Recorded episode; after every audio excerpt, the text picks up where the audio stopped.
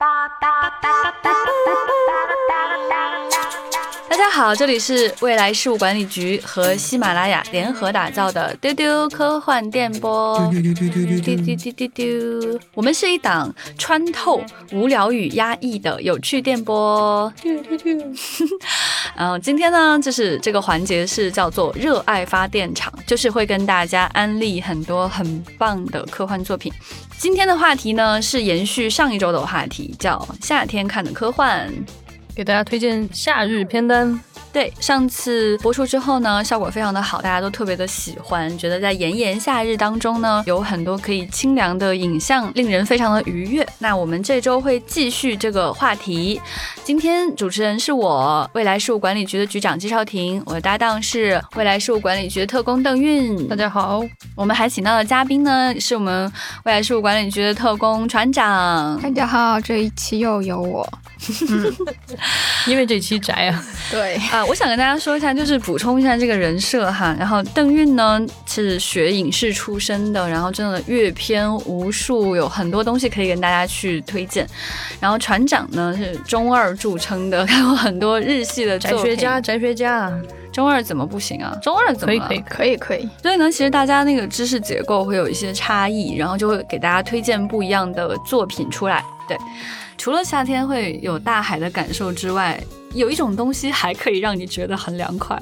就是很害怕冒冷汗，是对对对，突然啊吓出一身冷汗那种的害怕，这种我觉得真的会非常的有意思。想听听船长想推荐什么？嗯，它有点像夏天的一个都市传说，但但其实不是啊。金敏的一部不是那么有名，但是我很喜欢很喜欢，是他所有作品里最喜欢的一个一个 TV 动画，叫《妄想代理人》，其实挺有名的。嗯，可能不是他最有名的作品，对，很有名。不是提到他第一个会想。到的，但是很喜欢，对，很喜欢。开始于一个炎炎的夏日，对，就这种快节奏的大都市啊，每个人工作压力很大，就挺社畜的一个开头。这样的一个地方，就是每个人都在找借口，有逃避的时刻，不是我的错啊，工作很累啊，这个不关我事，都是因为他才会变成这样的。嗯哼，对，就是这么一个，不知道为什么船长说出来这种日式翻译过的。中文就特别的很搭配，对，很就是好合适的感觉。然后呢，它的主角是叫月子，对他是一个知名的玩具设计师了。然后他在交稿的前一个晚上，很巧的要交稿，他赶死线设计不出来，交不了稿子。就前一天晚上，他被袭击了。然后他说打他的人是一个穿着旱冰鞋、拿着金色球棒的少年。然后你就觉得这个很魔性啊，一个很神圣的形象，怎么会有这样的人来袭击你？莫名其妙的。然后这个警察就开始破案，所以其实他整个番剧就是围绕着这个破案的经过来进行的。嗯。然后这个警察就一直抓不到人，后来呢就又发生了棒球少年的袭击的事件。他是每集去袭击一个人，被袭击的这些人都跟主角一样，他都是被逼到绝境里一个走投无路的人。比如欠了债了，嗯，要竞选啊，要交稿啊，然后要交稿真的很绝望。对，关键是船长说出来就特别有交稿。对对对对，到这个时候他就哎被打了。然后这些人就解脱了，轻松了。这个警察就发现了。为什么船长讲故事我很爱听？你在期待？你在期待吗？我很期待呀，很喜欢这个故事。然后最后包括那个警察自己，因为他抓不到这个人，他最后查案就走到了死胡同里，然后就走火入魔，又找不到凶手，然后他又把这个工作给丢了。警察自己也被这个棒球少年也袭击了，然后就在那个夏天，他就作为一个都市传说一样的就被传开了，然后大家都在说，你走到绝境的时候，会有一个棒球少年来呀帮你解脱，然后于是大家都好像都有了不努力的借口，说这个棒球少年啊，快来袭击我吧，这样我就不用干活了。真喜欢，哎呀，太可爱了！对，怎么办，船长？我只想劝你，不干活也可以有很多别的，不一定非要不一定要被打。你知道他是不对的，但是你很期待。其实这个时候已经到了七八集的程度了，观众都已经猜出来了，就是这个少年是大家虚构的，他不存在。因为那个主角的小时候，他就是犯了一个错嘛，然后怕被爸爸妈妈骂，他就编了这么一个人。他说有一个少年袭击我，然后就逃脱了责任。然后这段往事他自己完全忘了，他不愿意记起来，但是这个虚构的人在他心里潜伏出来，嗯。然后在他成年之后就交不出稿的那个夜晚就爆发了。对，然后就成为了所有人的一个逃避的一个借口，所以他不是一个凶手，对。他不是一个坏人，嗯。他没有善恶之分，只是你需要他，他就存在；你不需要他，他就不是真的。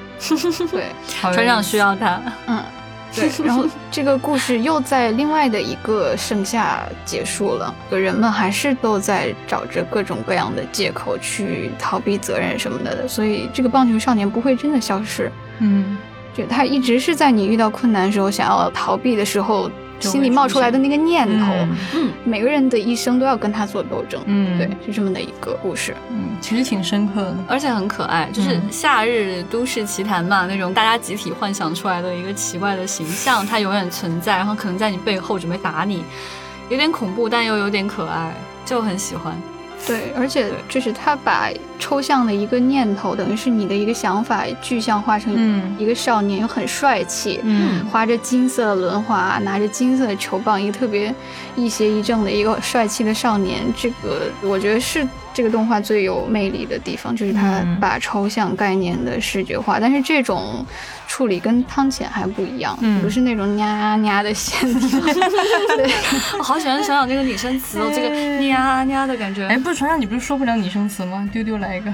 丢丢。哎，可以克服了了，你看克服了，为了聊汤浅和金敏，船对对对，可以克服，其实是可以克服的。对，然后有几集他甚至就是在玩儿，就是特别喜欢的。有一集是他们抓住了一个假的棒球少年。就那个小孩儿嗯号称自己就是那个真凶，其实他就是一个中二游戏宅。嗯我不知道你们记不记得啊，就他一心向往要做一个超级英雄。嗯他们怀疑他是真凶，把他逮到那个看守所去问话。你没法跟他正常的交流，因为他太中二了，你只能进入他的语境去理解他想要说什么。比如警察问他你为什么这么做，他会告诉你我是一个勇士，我是 the chosen one，然后老师交给我一个任务我要去完成。对，这个时候就所有人突然进到了一个画风很糙的一个横版过关游戏里面，然后你就真的进了一个游戏里面，然后就跟着他去打怪啊，去冒险啊，去解救公主。然后那个主角还会吐槽，就就打破第四面墙，说我们怎么会在一个游戏里啊？我们怎么画风都变了啊？我们不是在破案吗？然后另一个警察说：“你不明白吧？这是一个中二少年，我们必须在他的那个中二世界里才能跟他说上话。”对，然后我我来帮你把他的这个中二的语言翻译成人话。翻译成人话。对太有意思了。对，好好几集都是都是这样的。但是我很想看到船长幻想出来的那个东西是什么样。我我一直特别想 cos 那个棒球少年，很帅很帅气的，他永远压着帽子，就你看不见他的对脸。对对对，里边上有溜冰鞋，你去给他喷了就行。嗯哎，，很适合你哦。金敏就真的是一个 蛮有那个幻想感的一个人，就他所有的东西那个幻想气质都非常的鲜明，然后他各种变形、各种穿梭于现实与幻想之间，都非常的合适。所以其实大家愿意的话，再重新全部刷一遍金敏都完全没问题，他是我的最爱。船长聊到这个话题的时候，其实我蛮想补充一个作品，就是会让我有冷汗感的一个作品，嗯，《彗星来的那一夜》。哦嗯，凉快。哎，很凉快，真的凉快。对，就是他讲什么呢？他讲的是在彗星来的那一个晚上呢，就是有一群朋友在一起聚会，不知道发生了什么事啊，没有具体的解释，反正就是分裂成了无数个平行宇宙，而他们几个人是可以很容易的进入到另外一个平行宇宙当中去的。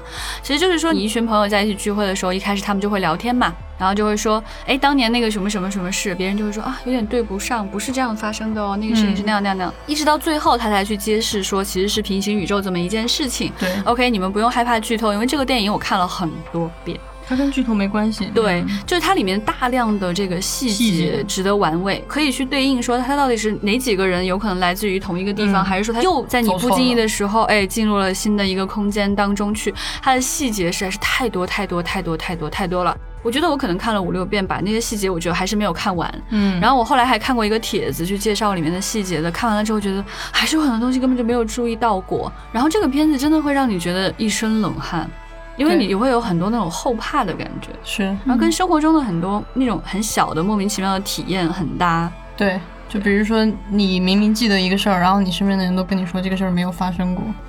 哎，有可能是你走错了哦。对啊，这个片子看完，我保证你凉快。在最炎炎夏日的晚上，推荐你去看这个。它不是那种怪物给你带来的那种恐惧，而是那种真的背后发凉的那种感觉。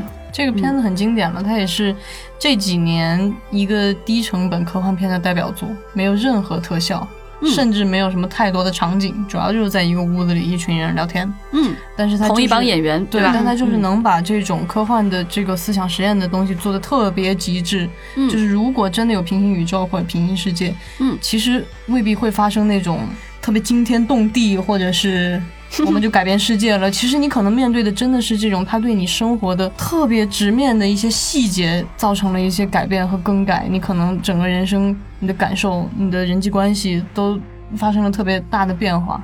他这个感觉之所以吓人，就是因为它太像你身边会发生的事儿了。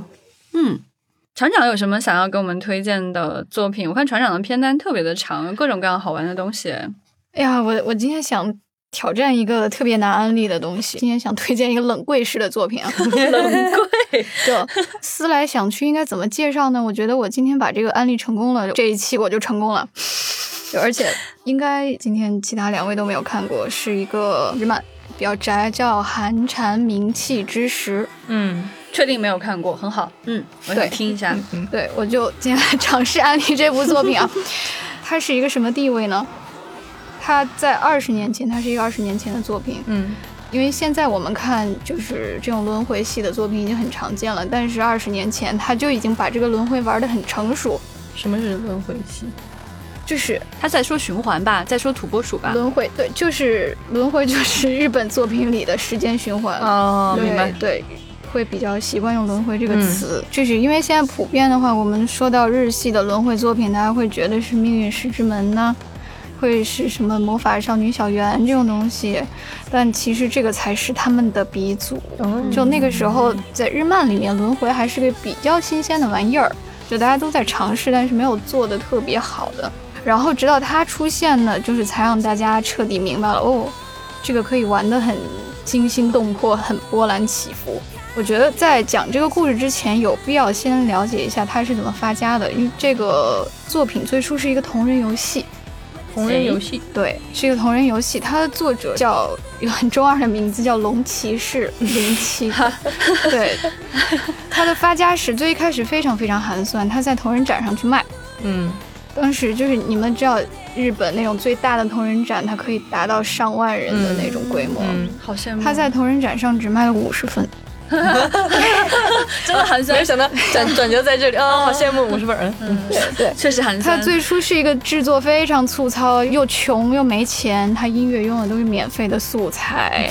然后他那个游戏是什么样的呢？他因为是一个破案的一个悬疑推理游戏，然后他只有文字和人物的例会。例会就是就是这个人的画儿，但是因为 画的特别难看，特别崩坏，然后这个 人人的画上面就是盖字，就一行一行一行的字往外蹦。除此之外，你基本没有别的操作。讲到这里，我觉得卖了五十份已经很好了。对对，你就是点确定确定，然后去看它剧情，基本没有什么可玩性，就这么一个东西。然后就当时他还卖一些卡牌什么的，然后这卡牌也是用自己的打印机打印的，然后 然后但是这个龙骑士十分是特别会营业。他就寄卡牌的时候，他就把他的那个线上的这个游戏也塞进去，嗯然后人家玩家说到说，哎，我没有订这个呀，你记错了吧？他就装傻，他说，哎呀，不好意思，我装错了。你你你要是方便的话，你就玩玩呗，那个东西也是我的新作哟。强行推荐，那个好好有趣。然后你玩完，要不顺便写个感想吧？然后就是连蒙带骗的骗了一百多篇这个完后感。好厉害，还蛮厉害的。对对，然后这一百个人基本上都说：“哎呀，这角色好可怕呀，这个故事吓死人了。”然后只有一个人说：“这个主角好可怜啊，明明他没有错的，他为什么要杀人呢？”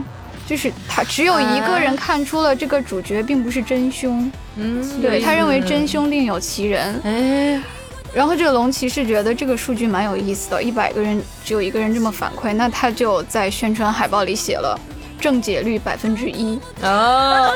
哎，谁呀？我的妈呀！哎，好关键是他完全没有撒谎，他完全没有撒谎，因为他只有一百个人。是的，但是没告诉你样本量有多少。对，然后就是这句宣传语引来了很多人就买这个游戏，然后就观众好容易受到挑战了。对你你会买吗？你应该看到的瞬间就买了吧？你是一个那么好的观众。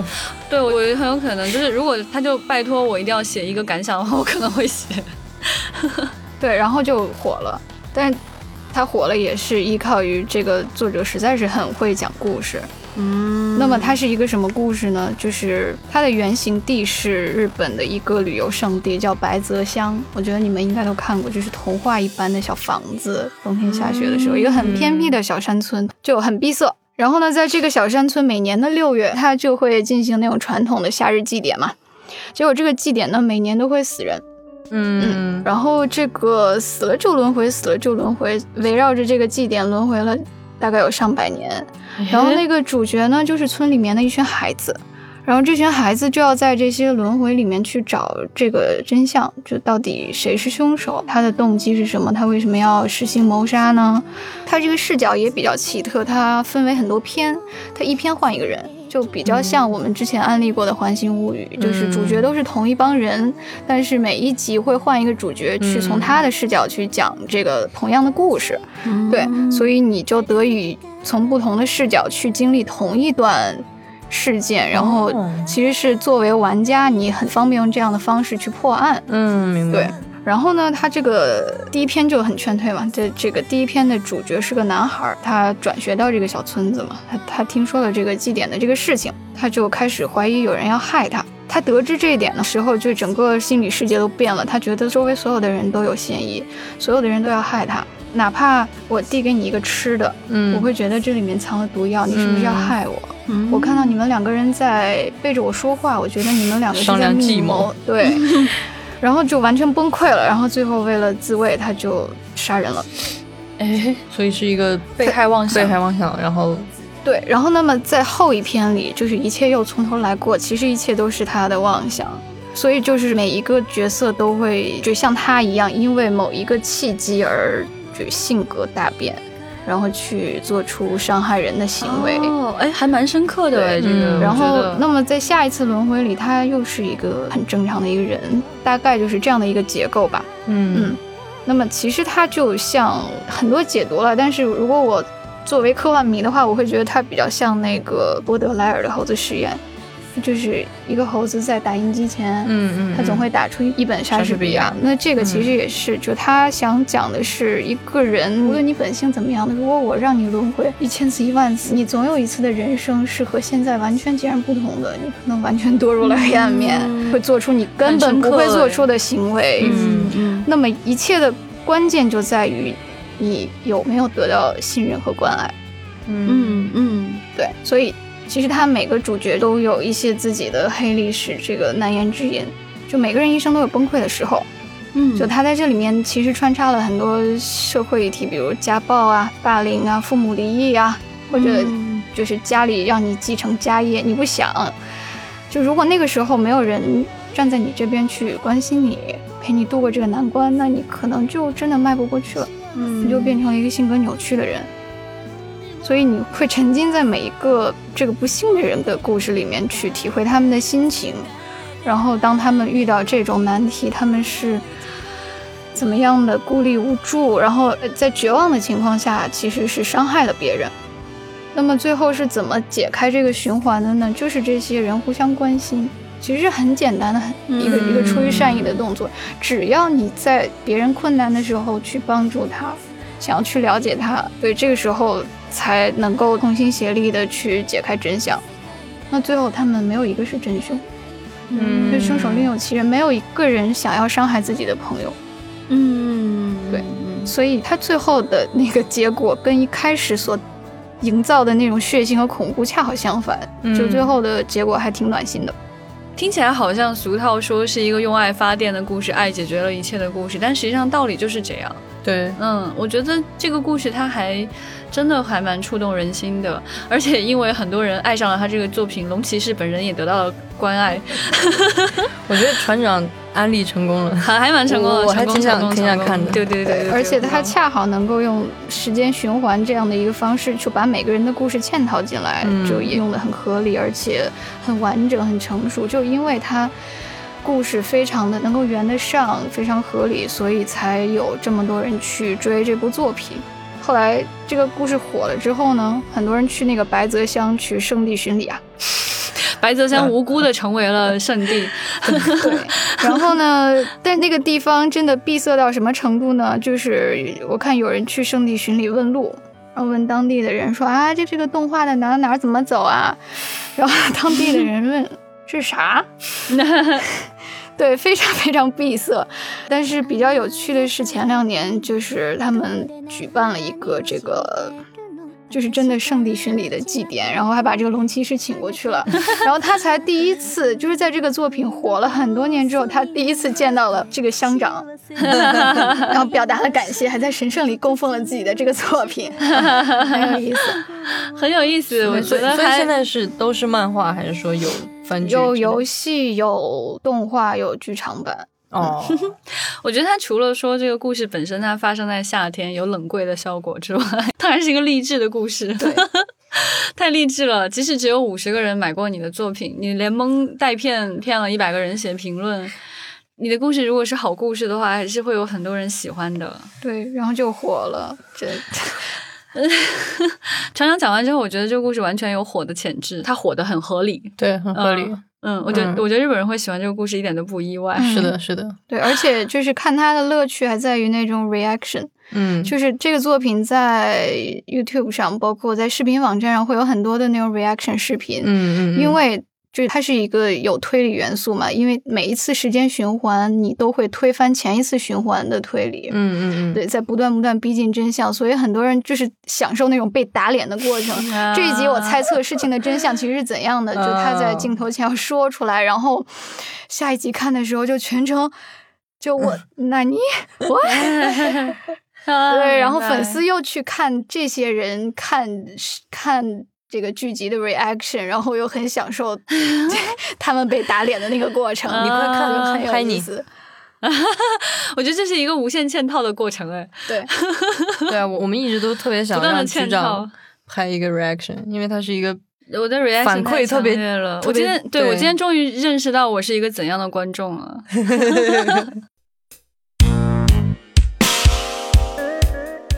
我们的播客节目更新时间变更为一周两更，周二是趣闻接收站，周五是星际茶话室或者热爱能量站，请大家锁定周二和周五的晚上收听哦。如果大家喜欢我们，想要加入我们的神秘粉丝群，欢迎大家去加我们的这个接待员哈，接待员的微信号是 f a 杠幺幺零，请大家在喜马拉雅 app 点击订阅丢丢科幻电波频道，截图。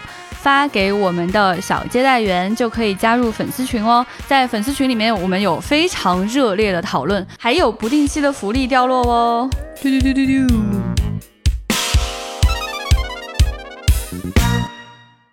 就是讲到说这种害怕的感觉，尤其是后背发凉的这种恐惧感的时候，其实会比较想要去推荐《异形》，主要是第一部，因为它后面就是都大怪物打来打去了，就没有那么恐惧。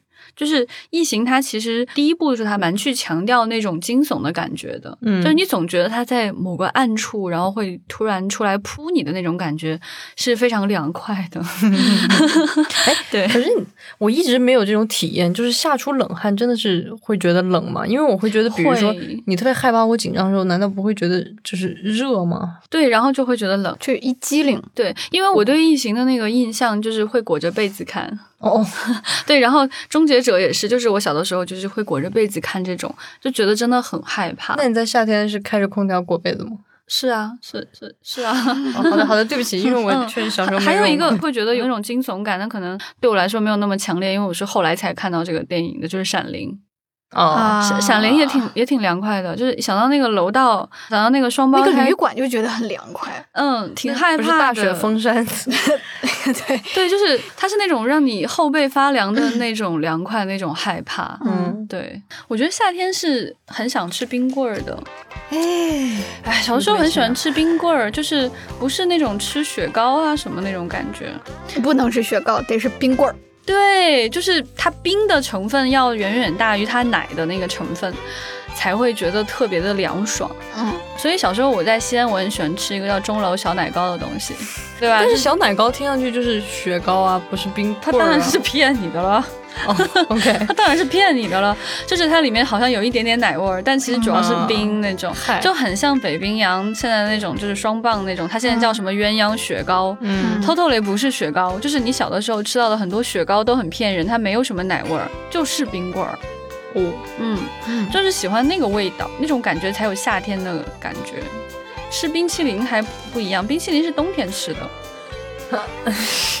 哦，这两天我们家下暴雨，我妈朋友圈有人已经把电暖炉翻出来了，就太冷了，所以我就 我觉得大家对夏天的体感会不一样哈，是就是想跟大家推荐这个系列——雪与冰淇淋系列。嗯，其实没个毛关系，重合了。我也不知道它为什么叫雪与冰淇淋，是对我因为有刚想问黏糊糊的感觉吗？还是怎样？冰淇淋是因为它每一步都会有一只口味的可爱多，作作为彩蛋出现，哦，就可能是一个镜头，他就举着雪糕过去，因为僵尸肖恩里面比较明显，他去买嘛。这个我有印象。僵尸肖恩是草莓口味的，因为是红的雪里呼啦的。哦，对，然后后两个是，反正一个是薄荷味儿的，还反正就不同口味的，而且都是都是主角喜欢吃的。导播能给我们买几只可爱多吗？我现在特别想吃，哦，really no，你们你们吃吧，我就不吃 我想要草莓和薄荷味的，买几只，我请大家吃，导播帮我们买一下，谢谢。对，我想起来了。然后《热血警探》里面是香草味的，它它的包装是蓝色的，因为那是个警匪片。对对对对，包括警服也是蓝色的。然后第三部是《世界的尽头》，它是薄荷味的可爱多。对，哦它只在最后的多还有薄荷味。有是绿色的，纸在最后出现了一秒，就是那个有一个纸被狂风吹拍到网子上，就那一秒。那个可以勉强说是科幻哎。对，好了，我来给他他们讲太投入了，都没有人给你们介绍一下这个系列到底是哪三部。我现在满脑子都是薄荷的可爱多的，可爱多，我已经你们已经被可爱多占领了脑子。我我现在薄荷味的可爱多在我脑中排着队盘旋，然后没有办法再去思考了。对这个刚刚他们说的这个雪与冰淇淋系列，其实是一个导演的三部电影。然后大概其组成了这么一个系列 啊，分别就是对，因为其实没有什么特别，你你说它是剧情上或什么，其实它没有什么特别强烈的关联。嗯，一个是僵尸肖恩，一个是热血警探，对，第三部是世界尽头。导演叫什么来着？导演是艾德加·赖特，主演都是西蒙·佩吉跟他的这个好基友基友 Nick，Frost，对，嗯都是他们俩，所以就非常的鲜明。对，就是这个导演是很有意思的，他就是特别有一些奇奇怪怪的小恶趣味。然后这三个片子都是那种喜剧片，但是他这个喜剧的点不是那种很夸张的那种美式的搞笑，他其实就是英国导演嘛，就是很英式的那种，有点冷冷的，然后有点宅宅的，然后有点恶趣味的那种喜剧，非常好玩，大家可以去看。就比如说那个僵尸肖恩，他其实讲的就是。就大家想象传统的那种僵尸片都是很很恶心、很惊悚，要不很恐怖。他这个就是、这个城突然就哇，僵尸就来了，然后这两个宅就呃诶。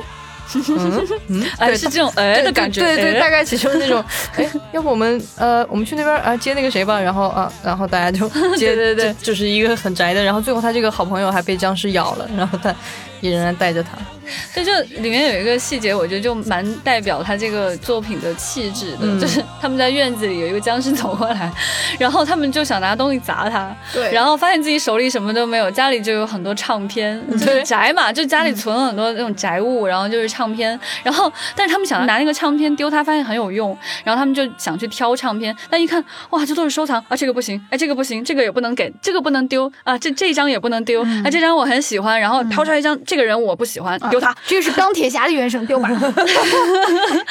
对对对，就是那种很 很好笑的那种宅气感觉。然后就是他当时完全颠覆了我对那个僵尸片的感受，因为我以前还蛮害怕僵尸片，后来我很迷恋僵尸片。嗯，我就是从那个片子真的开始喜欢上僵尸片的。哦，是吗？对，因为我以前真的很害怕僵尸片，我确实很害怕，我根本不敢看。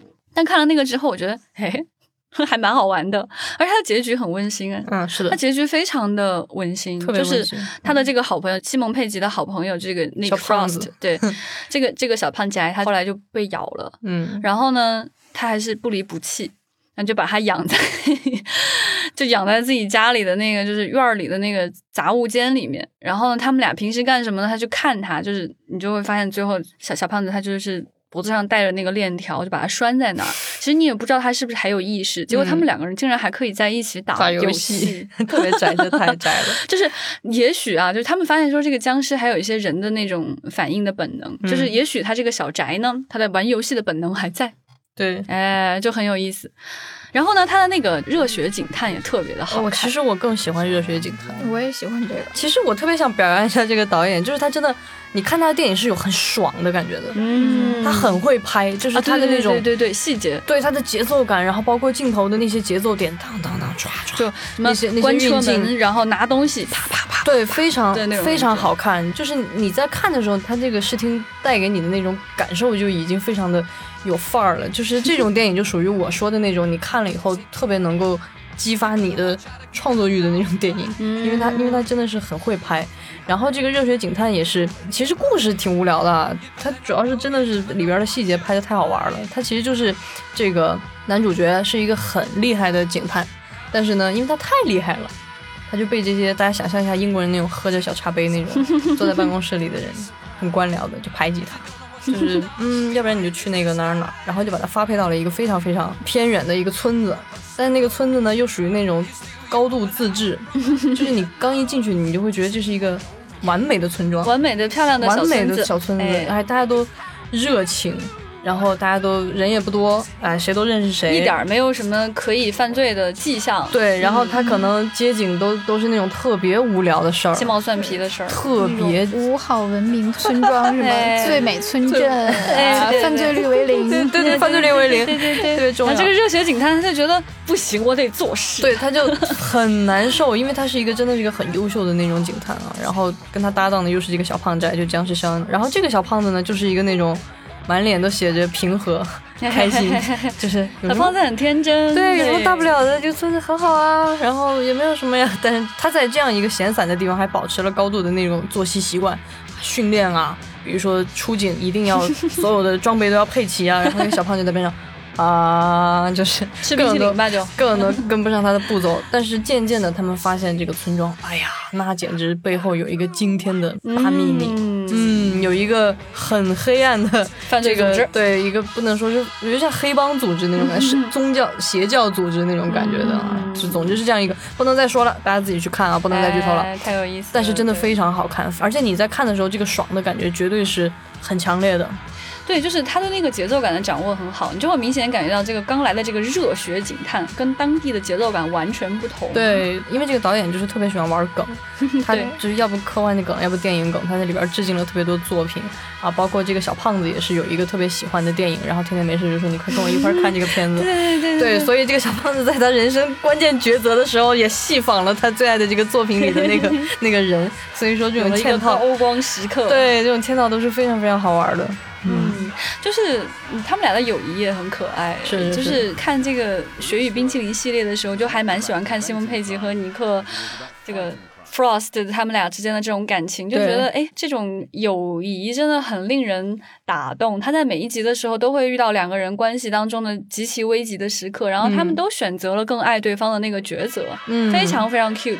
是的，然后你在最后那个世界尽头也很有意思，世界尽头也是一个很傻很傻的故事，太傻了。这故事讲什么呢？就是他们以前在小村子里的时候呢，喜欢在一起喝酒，然后后来呢，就是他们是学校里的一帮小混混，对就一个小团体。哎，对对对，他们就是一个 small town 那种地方，然后他们在一个呃学校里面的时候，他们就想喝酒，一个 gang 一个小组合，他们就想说我们相约去把这个村子里所有的这个酒吧都喝遍。嗯，我们今天晚上就要一二三四五六七八就喝遍。然后呢，有一个酒吧就叫世界尽头，他们就想去那个，就是一直走到那个酒吧去喝酒。然后当年呢，他们就没有成功。人到中年之后，他们就想相约重新去那个地方喝酒。然后就西蒙佩吉这个主演他就很不高兴，就不愿意去喝这个酒。哦，西蒙佩吉想去喝这个酒，他带头，但是他带头想去喝这个酒，别人都不愿意。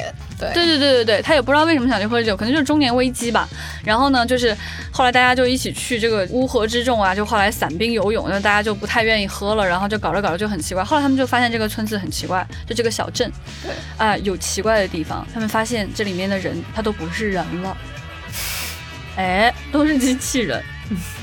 真的都是 literally 是机器人，然后他们就一路过关斩将，想要到世界尽头去，就不管出了什么事儿，我不管，就是在路上已经被打得很惨了，不管，我现在就是要去世界尽头喝酒，然后他们就一路去啊，后面就不剧透了，大概就是这么一个故事啊，就总之已经喝懵了，然后还遇到了很多奇奇怪怪的机器人在追杀他们，仿佛我说到现在听大家讲一讲，聊一聊，自己聊一聊，我仿佛 get 到什么是雪与冰淇淋了。嗯，是的，就是每一步都有一些液体，然后，然后 其实有一些血腥的地方，又血腥又甜蜜。对，但是它又有很多很可爱的地方。嗯啊，它总是有一种很轻松的东西在里面，就像可爱多带给你的感受是一样的。嗯，所以这个雪与冰淇淋系列可以说真的是太可爱了，三部曲啊，推荐大家都要去看。他们这个整个这些片子啊，都感觉便宜便宜的，前辈不觉得便宜。不是，就现在这些所有的便宜对我来说都是都是贵的，对，就是 anyway 啦，就是你总感觉它不是那种极大成本投入，不是极大成本投入，但它的巧劲儿都用在说剧本啊，演员真的很好，导演真的很棒上面，所以就是好的电影就是这样子的，它不是说一定要特别特别贵，每一帧都特别特别贵，拍出来才好看，好东西就是还是靠才华的，那当然了，这话说的，嗯，今天呢，其实也给大家推荐了很多适合。夏天看的影像，你想看的、不想看的都可以。我觉得我们的推荐还蛮劝退的。